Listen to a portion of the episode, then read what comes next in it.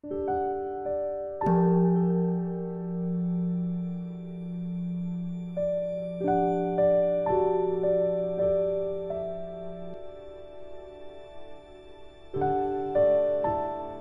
家好，很高兴又到了我们一起学习广论的时间了。今天呢，我们继续要学习什么它的部分，请大家翻开广论的三百七十九页第三行，然后广论的校订本是九十六页倒数第二行，请大家跟我一起呢看原文，专注啊，专注。如是总谓。先应随主听闻教授，善修令心等住之理。次于如是安住，由数思维令略相续而护其流。次若失念而散乱时，素应摄入，妄所缘境，素应意念。次更升起有力正念。从初便发不散所缘念力，若已成办有力意念，当观所缘散乱沉掉等过，以发猛力侦查正知。那么这一段呢，就是说大师为我们总设，说最初要依循听闻教授，然后善加实践。使内心平等安住的方法，接着呢，要对于这样的安住，要反复的思维，然后使得续流能够稍微延续一下，借此呢维系这个虚流。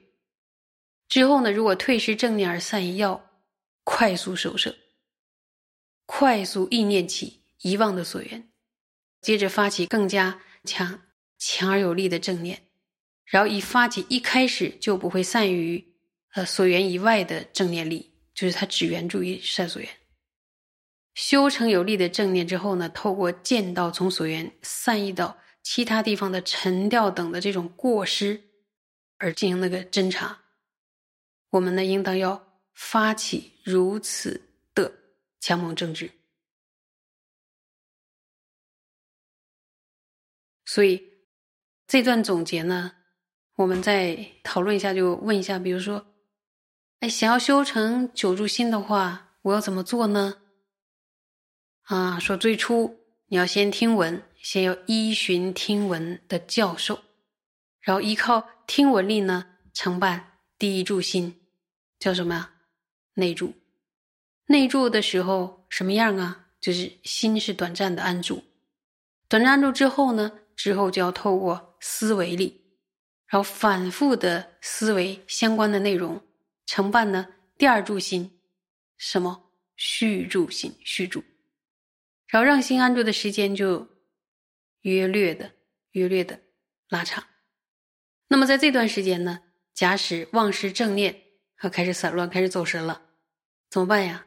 应该立刻，然后用正念呢，迅速的把心收回来，拉回到原本的。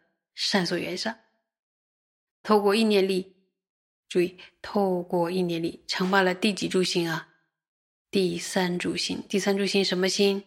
安住，安住心。在不断串习之后呢，提升正念的力量，让心从一开始就不会离开所缘，就一开始就不能向外流散。所以，透过意念力承办第四柱心，进住心。然后一旦呢，这个时候。正念圆满，还要什么呀？还要再加以正知观察沉掉所造成的很负面的影响、很破坏性的影响。而且我们会非常直观的、非常直接的将这样的影响视为过患，所以你已经看到这种过患，进而呢，看到这种过患，当然就是我要防啊，防不要让这种东西伤害，所以进而就要防范。防范什么？防范完全是新的一种向外流散的这样的一个一个习惯。那么就要透过正知、正知力承办第五柱心，什么心？还有很好听的名字——调顺心。于第六柱心，什么心啊？寂静心。有没有听清啊？好，再往下看，看原文。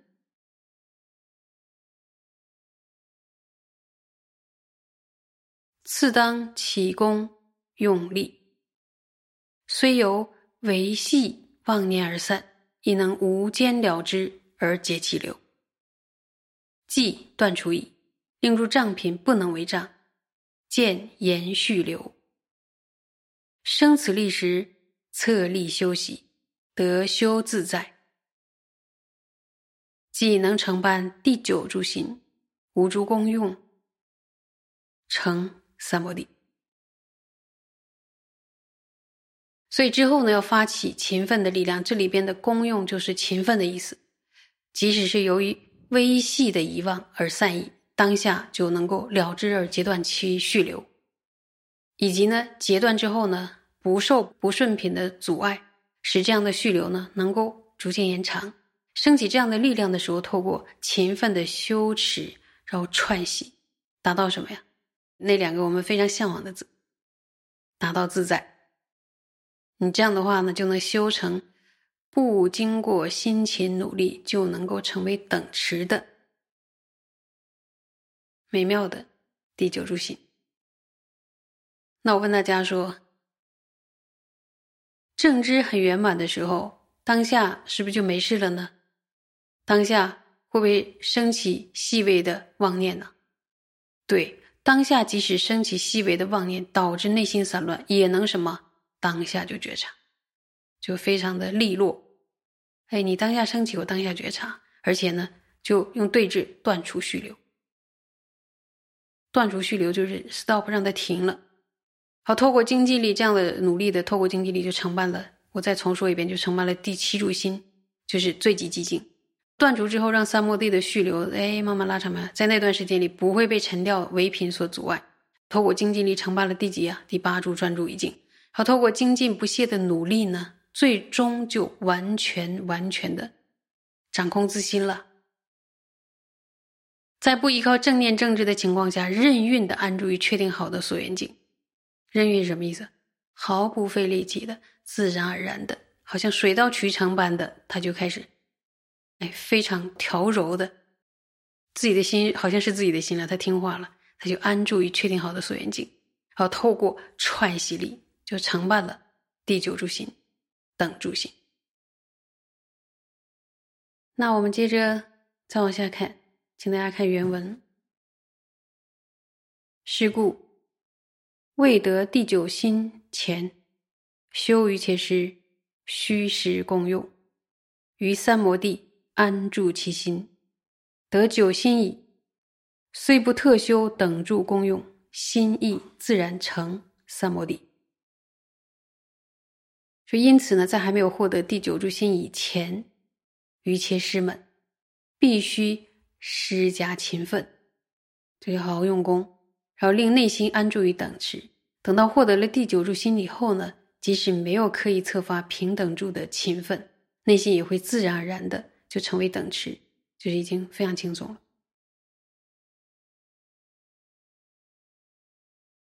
这一段呢，还是再强调一下，在没有获得第九柱心以前，要不要用功啊？要的，必须刻意的体测，才能够让心呢安住在三摩地当中。等到获得了第九柱心之后呢，啊，即使没有刻意体测，也能够任运自然的安住在善所缘上。我们可以看到呢，就说宗喀巴大师从顺逆的两种次第来解释九柱心，大家觉得解释的是不是清晰又圆满又善妙？然后由此呢，我们就可以对九柱心。有没有一个整体的认识啊？然后就知道了哦，修订的过程啊，原来是一开始怎么样，到最后怎么样的，要遇到什么样的状况，然后呢，遇到什么样的状况，应该采取什么样的解决方案呢？对治方法呢？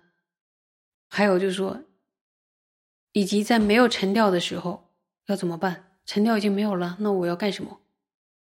应该要医治哪几个字？无功用等等。